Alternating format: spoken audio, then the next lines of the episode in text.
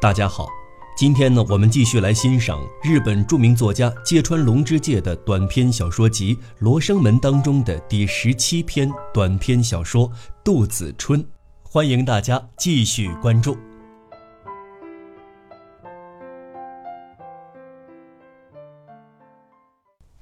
杜子春，一，春天的一个傍晚。时值大唐年间，京城洛阳西门下有个年轻后生，仰望长空，正自出神。那后生名叫杜子春，本是财主之子，如今家财荡尽，无以度日，景况堪怜。且说当年洛阳乃是繁华至极、天下无双的都城。街上车水马龙，络绎不绝。夕阳西下，将城门照得油光锃亮。这当口有位老者，头戴纱帽，耳挂土耳其女用金耳环，白马身披彩绦缰绳，走动不休，那情景真是美得如画。这杜子春。身子依旧靠在门洞墙上，只管呆呆望着天。天空里晚霞飘渺，一弯新月淡如爪痕。天色已黑，肚中又饥，不论投奔哪里，看来都无人收留。与其这样活着发愁，还不如投河，一了百了。或许更加痛快也难说。杜子春独自一直这样胡思乱想，没个头绪。这时，不知从哪儿走来一位独眼老人，忽然站在他面前。夕阳下，老人的身影大大的映在城门上，目不转睛的瞧着杜子春，倨傲的问道。郎君在此想什么呢？我吗？我在想，今晚无处栖身，正不知如何是好。老人问的突兀，杜子春不觉低眉下眼，如实回答：“是吗？可怜见的。”老者沉吟片刻，指着照在大路上的夕阳说。待我教你个好法子吧，你立刻去站在夕阳下，直到影子映到地上，等半夜时分，将影子的头部挖开，必有满满一车黄金可得。啊，当真？杜子春吃了一惊，抬起眼睛，更奇怪的是，那老人已不知去向，周围连个影儿都没有，只有天上的月亮。比方才更白，还有两三只性急的蝙蝠在川流不息的行人头上飞来飞去。二，杜子春一日之间成了洛阳城内的首富，他照那老人的吩咐，记住夕阳下的投影，半夜时分挖开头部所在之处。一看，果然有一堆黄金，多的一辆大车都装不下。杜子春成了独一无二的大财主，当即买下一座豪宅，生活之奢华不差玄宗皇帝老儿分毫。饮兰陵美酒，食贵州龙眼，庭院里种着一日四变其色的牡丹花，还放养了几只白孔雀。把玩玉石古董，身着绫罗绸缎，造香车，坐象牙椅。提起他的奢侈，真是说不完，道不尽。这故事只怕永无讲完之日了。直到他发了迹，过去对面相逢不相认的亲友，现在晨昏趋奉，而且与日俱增。半年功夫，洛阳城里知名的才子佳人没有不到过杜甫的。杜子春日日与他们为伍，大张酒宴，那筵席之丰盛，实是一言难表。简单说来，杜子春一边把金樽痛饮西域葡萄美酒，一边观看天珠幻师表演吞刀魔术，看得入迷。身旁有二十个貌美佳人，十人头戴翡翠做的莲花，另十人则戴玛瑙雕的牡丹，或吹弄管弦，或莺歌燕舞。纵有天大的家私，少不得也有用尽之时。想那杜子春如此奢费，过了一年两载，渐渐空乏起来。正所谓人情薄如纸，昨日还屈奉不迭的亲友，今日竟过门而不入。终于到了第三年春上，杜子春一贫如旧，穷得跟从前一样。偌大的洛阳城，竟没有一处肯收留他。何止是收留，怕是连赏杯茶的人都没有。却说一日傍晚，杜子春又来到洛阳西门，呆呆地望着天，立在那里一筹莫展。这时，又像前次一样。那位独眼老人不知从何处现身出来。郎君在此想什么呢？杜子春一见老人，羞愧的只管低着头，半晌做不得声。老人和颜悦色，一再询问，杜子春便同上次一样，小心翼翼回答：“我我在想，今晚无处栖身。”正不知如何是好。是吗？可怜见的，待我教你个好法子吧。你立刻去站在夕阳下，直到影子映在地上，等半夜时分，将影子的胸部挖开，必有满满一车的黄金可得。老人刚说完，便好似躲入了人群，又不知去向。翌日。杜子春呼成天下第一大财主，生活依旧挥霍无度。园子里牡丹花开得正艳，白孔雀睡在花丛中，天珠的幻师表演吞刀魔术，与往日毫无二致。那满满一车的黄金，不上三年，便又荡然无存了。三。郎君在想什么呢？独眼老人第三次来到杜子春面前，问了同样的话。不用说，杜子春这时又站在洛阳西门下，呆呆地望着晚霞中刚露头的一弯新月。我我吗？我在想，今晚无处栖身，正不知如何是好。是吗？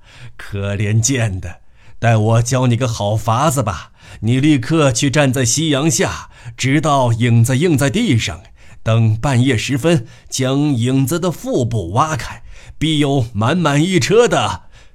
老者刚说到这里，杜子春连忙抬手打断老人的话：“不必了，我不要黄金，不要黄金。”哦。看来郎君终于厌倦了奢侈。老者疑惑地凝视着杜子春，非也，并非厌倦了奢侈，而是对天下人感到嫌恶。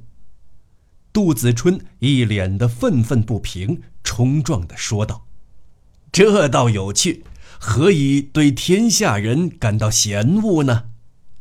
人皆薄情寡义。”想在下身为大财主时，人人百般奉承，个个追随左右；一旦落魄，您瞧，连个好脸都不给。想到这些，即便再成首富，又有何趣？听了杜子春这话，老者忽然嘻嘻一笑：“原来如此啊！嗯，你不再是个未经世故的后生家。”已然是事情通达的成年人了，如此说来，往后打算甘于贫穷，安稳度日了。杜子春略显迟疑，随即抬起眼睛，神情果断，望着老者说道：“这，我眼下还办不到。不过，我想拜老丈为师，修仙学道。别，请莫隐身。老丈是位道行高深的神仙吧？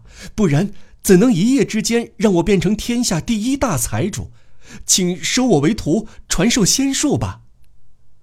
老人皱起眉头，沉默片刻，若有所思，然后笑着说道：“不错，我是神仙，叫铁罐子，住在峨眉山上。”当初见到你，觉得你悟性还不错，所以让你当了两回大财主。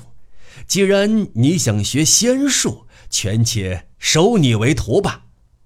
答应的很是爽快。杜子春顾不得高兴，早已趴在地上，向铁罐子连连叩起头来。我并不要你谢，即便成我弟子，能否成仙得道？却要看你自己，不过暂且先随我一起到峨眉山看看为好。哦，幸好有根竹杖落在这里，赶快骑上，从天上飞去吧。铁罐子从地上捡起一根青竹杖，口里念着咒语，同杜子春一起骑马似的跨上竹杖。说来好不奇怪。那竹杖倏忽如同一条飞龙，猛地腾空而起，在春日傍晚的万里晴空，朝峨眉山飞驰而去。杜子春简直吓破了胆，战战兢兢地望着下界。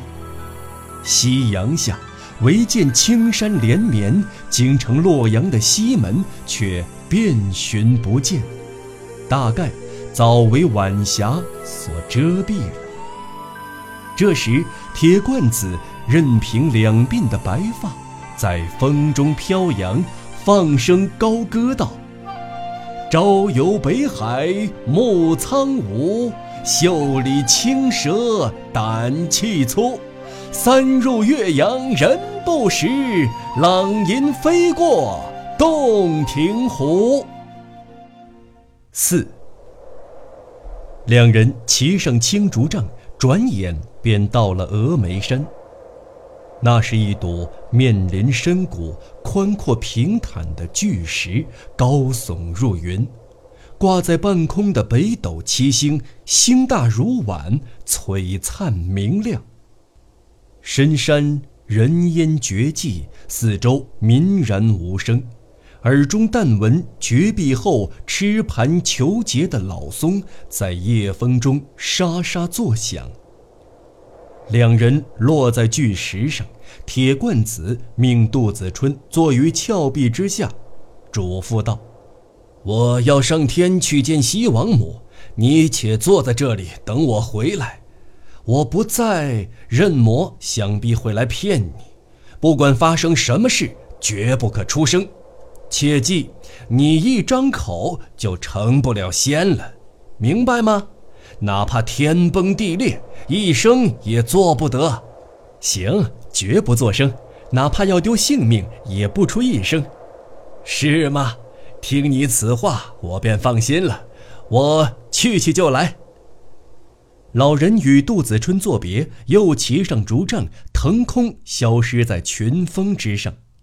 虽说。夜色苍茫，也看得出峰峦有如刀削。杜子春一人坐在石上，静静地瞧着群星。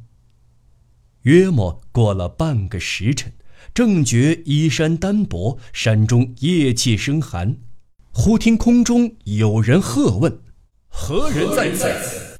杜子春谨记老人吩咐，并不作声。须臾，那人又厉声喝道：“再不作声，小心力取你命！”杜子春仍不作声。忽然，一只猛虎不知从何而来，跃上巨石，虎视眈眈，瞧着杜子春，高声长啸。这功夫，头上的松枝也剧烈摇曳，刷刷作响。身后绝壁顶上，一条斗桶粗的白色巨蟒，口吐火红的芯子，眼见的爬将下来。杜子春泰然而坐，眉毛都不动一下。虎蛇争耳，彼此对峙，伺机而动，刹那间猛地同时扑向杜子春，不知是落入虎口，还是裹了蟒腹。正寻思间，虎与蟒竟雾一般随风逝去，而后只有绝壁上的松枝依旧沙沙作响。杜子春松了口气，心里琢磨着。不知又该发生什么事。这时又猛起一阵怪风，云黑如墨，笼天盖地，淡紫色的闪电将黑暗一劈两半，巨雷隆隆响个不停。非但如此，暴雨也顿时如瀑布般倾泻下来。杜子春端坐不动，任着天象变化，毫不惧怕。风声、雨柱、不绝于耳的电闪雷鸣，俨然要把这峨眉山震塌。不一会儿，霹雳轰天，震耳欲聋，一道通红的电火在黑云中忽闪，朝杜子春当头劈下。杜子春不由得捂住耳朵，跪倒在石上。待睁眼一看，天空。万里无云，一如方才。碗口大的北斗星仍在对面高山顶上灿然闪亮。显然，方才的狂风暴雨如猛虎白蟒一样，定是趁铁棍子不在，一些魔障来捣乱。杜子春渐渐放下心来。拭去头上的汗水，在石壁上重新坐好。然而一波未平，一波又起。一个身高三丈、披挂金甲、威风凛凛的神将出现在他面前。神将手持三叉戟，将戟尖直指杜子春的胸口，横眉立目，斥责道：“都，你是何人？”自开天辟地，咱家便住在这峨眉山上。你竟敢独自擅闯此山，必非常人。若想保住性命，趁早离开此地。杜子春谨照老者吩咐，并不开言。为何不答话？不答话，好，既如此，随你便。不过我手下却要将你剁成肉糜。神将高举三叉戟，向对面山头一招，令人好不吃惊。顿时神兵如云，布满天空，手上的刀枪剑戟闪光正亮，划破夜空，排山倒海般的攻来。见此阵势，杜子春先叫出声来，当即想起铁罐子的叮嘱，拼命忍住，不作声。神将见他不惧，怒不可遏：“你这顽兄，再不作声，咱家说话算数，力取你命！”神将喝骂之声未落，三叉戟一晃，便一下将杜子春刺死。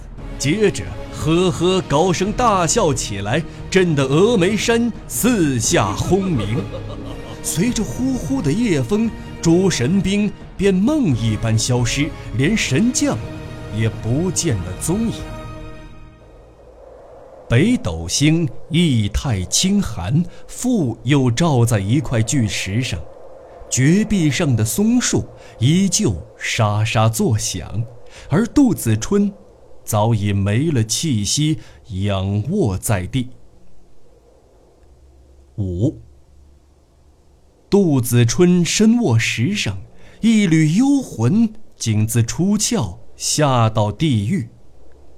且说这现实与地狱之间有一条路，叫暗穴道，终年天昏地暗，阴风飒飒，杜子春给刮得跟树叶似的，在空中飘飘摇摇。转眼之间来到一座巍峨殿宇，匾额上上书“森罗殿”三个大字。殿前一大群鬼卒见到杜子春，立刻围了上去，推推搡搡，将他拉到街前去见街上一位大王。这大王身着黑袍，头戴金冠，威严地密视周围。这准是传说中的阎王爷。杜子春战战兢兢跪在阶下，心想：不知会把自己怎样。杜，你为何坐在峨眉山上？阎王爷声如雷鸣，从街上发话道。杜子春正要回答，忽然想起铁罐子不可开口的嘱咐，便垂头不语，如同哑巴。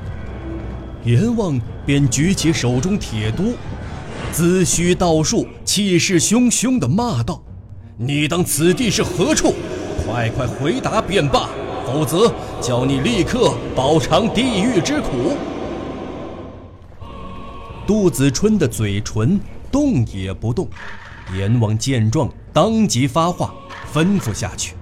众鬼卒应声，一把拉起杜子春，飞到森罗殿上空。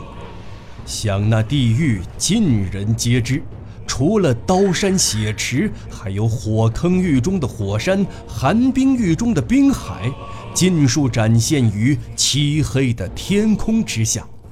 众鬼卒将杜子春一次抛进各地狱，可怜杜子春被经千般磨难，饱尝万般苦楚，刀剑穿胸，火焰烧脸。拔舌剥皮，铁杵敲骨，油锅煎熬，毒蛇吸脑，雄鹰啄眼，不一而足。杜子春却拼命忍住，咬紧牙关，一声不吭。众鬼卒也拿他没奈何，再一次飞过夜空，回到森罗殿前，如方才一样。将杜子春按在阶下，向殿上的阎王齐声禀报说：“此这罪犯无论如何也死不开口。”阎王皱起眉，沉思有轻，忽似想起一件事儿，吩咐一鬼卒道：“此人父母陷入畜生道，速速将他们提来。”鬼卒。当即乘风飞临地狱上空，炫又流星般赶来两头畜生，落到森罗殿前。杜子春一见之下，早已顾不得惊讶。那两畜生身为丑陋的瘦马，面目却似死去的父母，那是做梦也都忘不掉的。杜，你为何坐在峨眉山上？如不快快招来，就要给你父母点厉害了。如此这般的吓唬，杜子春却仍不作答。你这个逆子，竟然眼见父母受罪，还只顾自己！阎王厉声高叫，震得森罗殿几乎都要坍塌了。众鬼卒，打这两个畜生，打他个骨断肉烂！众鬼卒齐声道：“是！”举起铁鞭，毫不容情，从四面八方抽打两匹老马。鞭锋嗖嗖，不分头脸，雨点儿般落下来，打得两匹老马皮开肉绽。老马沦为畜生的父母，痛苦难当，眼中滴出血泪，哀哀嘶鸣，惨不忍睹。怎么样？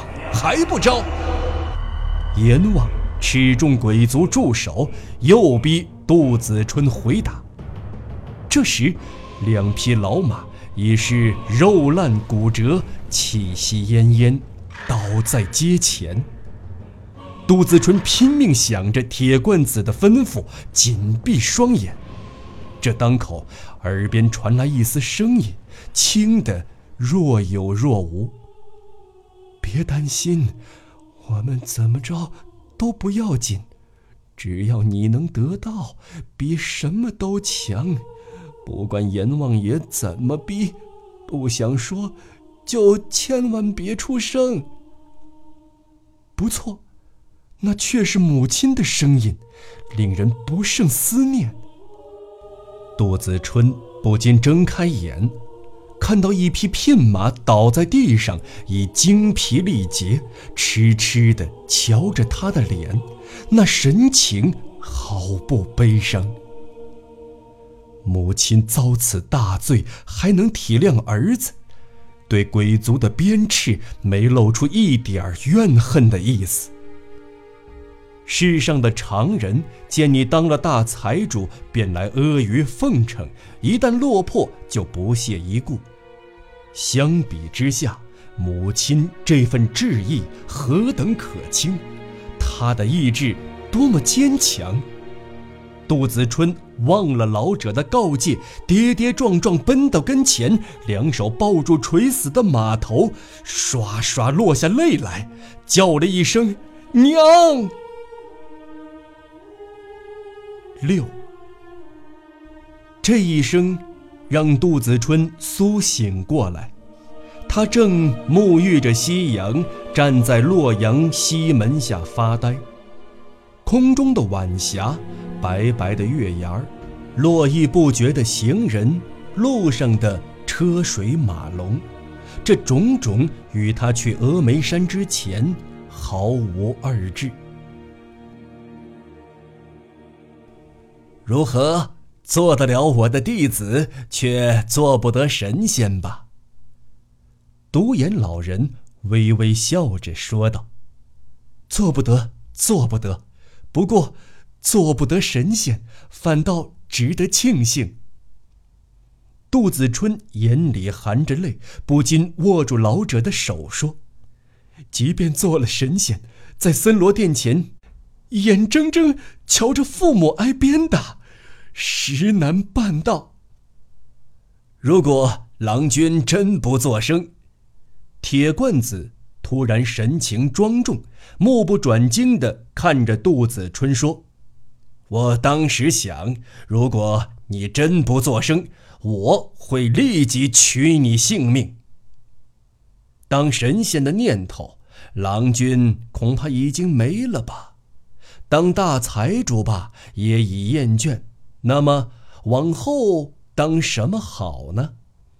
不论当什么，我想都该堂堂正正做个人，本本分分过日子。杜子春的声音透着从未有过的清朗。这话可要记住呀！好了，今日一别，你我不会再见了。铁罐子说着，抬脚便走。旋即又停下步来，回头望着杜子春说道：“哦，幸好此刻想了起来。我在泰山南山脚下有间茅屋，那茅屋连同田地，统统送你吧。趁早住进去的好。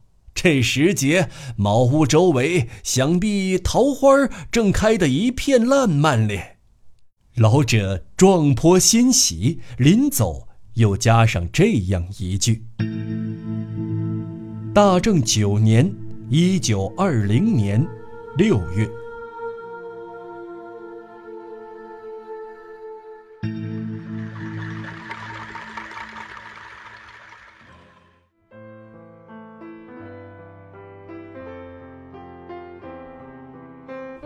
朋友们，杜子春到此播讲完毕。欢迎您订阅影子兵，关注我更多的作品。感谢您的支持，下期节目再见。